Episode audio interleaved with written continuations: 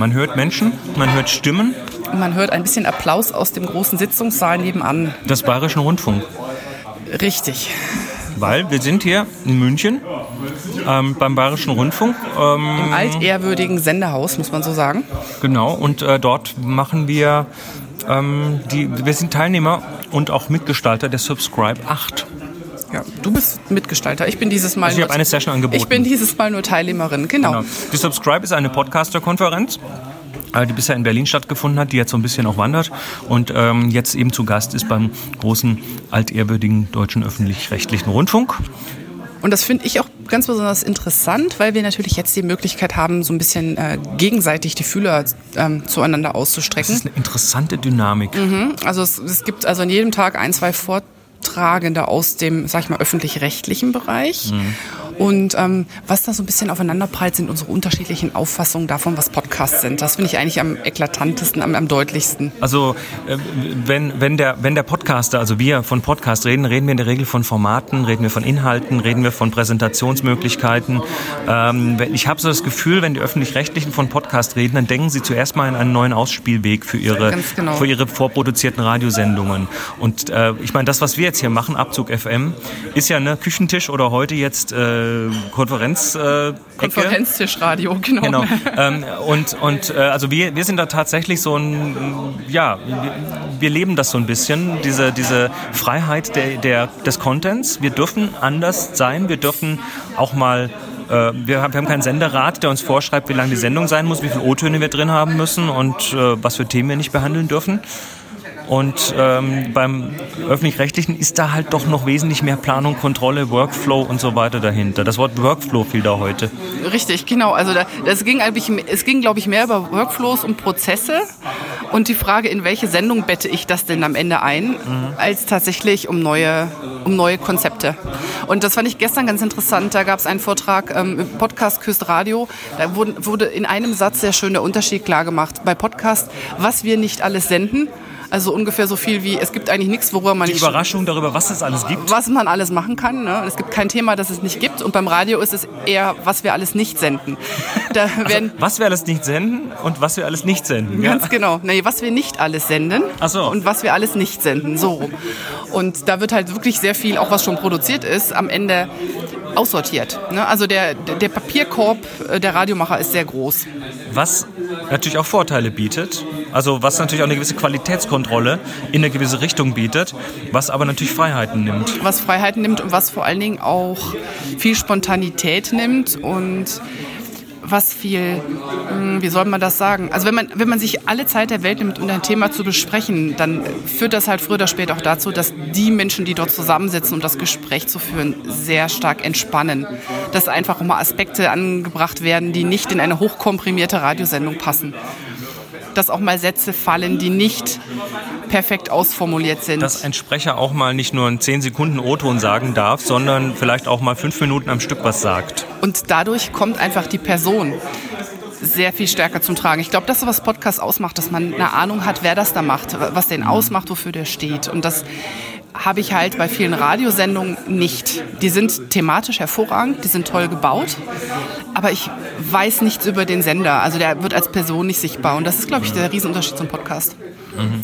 Ich hatte äh, heute früh gab es ja noch diesen Vortrag von Dirk Prims, ähm, Make der Podcasts Great Again. Make, make Podcasts Great Again, der auch mal so ein bisschen auf die Vielfalt angesprochen hat. Also ähm, es gibt tatsächlich den Podcast, äh, der nur ein Wort hat, das Wort des Tages, ähm, bis hin zu extrem ausgefeilten Spieleformaten wie zum Beispiel Puerto ähm, Partida, Puerto Partida ähm, ein Hörspielformat. Den Rasenfunk, den Rasenfunk haben wir heute gesehen. Da kann man auch mal vier Stunden über Taktik reden.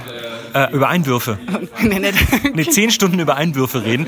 Ähm, ja, ähm, also es, es, ist also eine Vielfalt da und wer sich auf das Thema einlässt, ich meine, die jetzt hier zuhören, die haben sich eh schon auf das Thema Podcast eingelassen.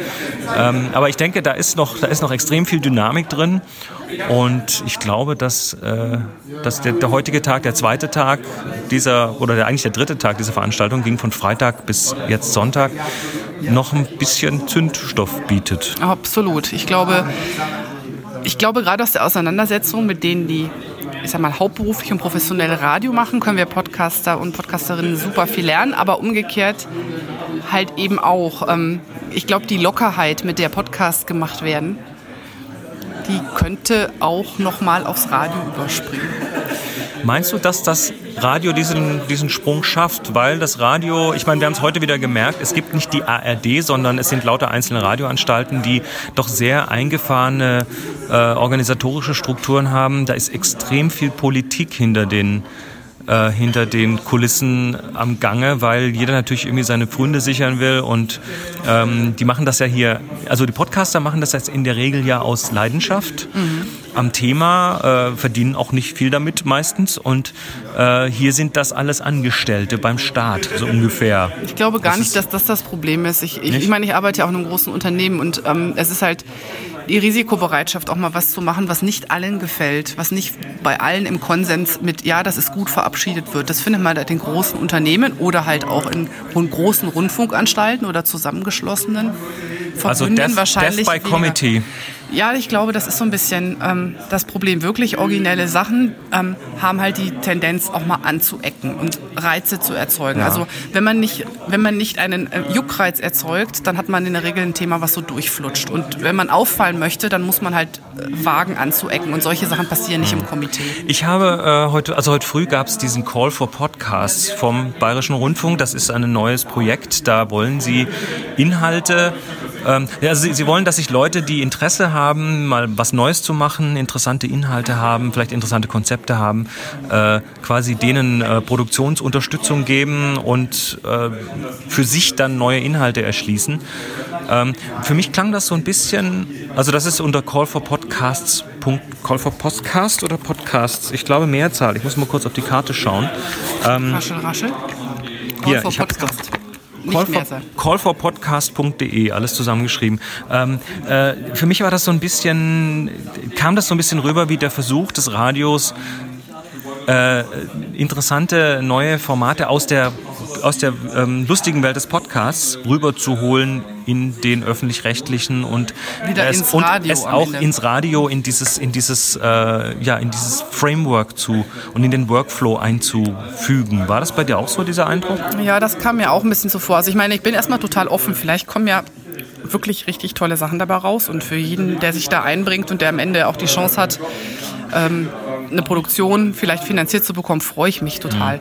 Aber ich hatte stärker den Eindruck, dass dass es wirklich darum geht, äh, neue Formate ins Radio zu holen, als wirklich sich mit Herz und, und Leidenschaft dem Format Podcast zu widmen. Und, ähm Wo, wobei sie auch die Rede, wobei auch die Rede ja war von digital only, also von, von reinen Digitalformaten, die nicht im Radio stattfinden. Ich glaube, auch da hat der öffentlich-rechtliche erkannt, dass es halt tatsächlich äh, genügend Menschen da draußen gibt, die gar nicht mehr Radio hören. Mhm. Ja, die vor allen Dingen sich nicht mehr einfach an feste Programme halten können. Ich glaube, dass äh, die öffentlich-rechtlichen schon sehr, sehr viel mit, mit zeitversetztem Radio zu tun haben. Also das wirklich zeitsouverän, ist, ne? zeitsouveränes Radio hören. Aber da, ob das schon Podcast ist, darüber wird dann halt viel diskutiert. Mhm. Also ich war etwas skeptisch, als ich diesen, äh, diese, diese Einführung gehört habe, aber ich möchte da jetzt ähm, auch mal ganz offen rangehen, einfach mal ab, warten und, und zuhören, was denn da tatsächlich kommt.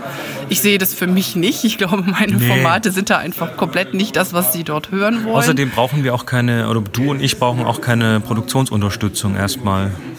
Habe ich nicht den ich Eindruck. Ich könnte das ja gar nicht leisten. Ich meine, ich mache das ja immer nur so nebenbei in ein bisschen Freizeit, was ja. mir bleibt. Insofern, aber ich glaube schon, dass es äh, mit Sicherheit genug Talentierte gibt, die da was beitragen können. Also insofern freue ich mich auf das Ergebnis und bin einfach mal gespannt. Und warte ab. Gut, äh, wir warten auch ab. Äh, Gerade ist schon die nächste Sendung, äh, die nächste Sendung, die, die nächste äh, Session drin am Laufen im großen Saal und da gehen wir jetzt, glaube ich, gleich wieder rein, wenn wir unseren Kaffee hier fertig getrunken haben. Genau, bis dann.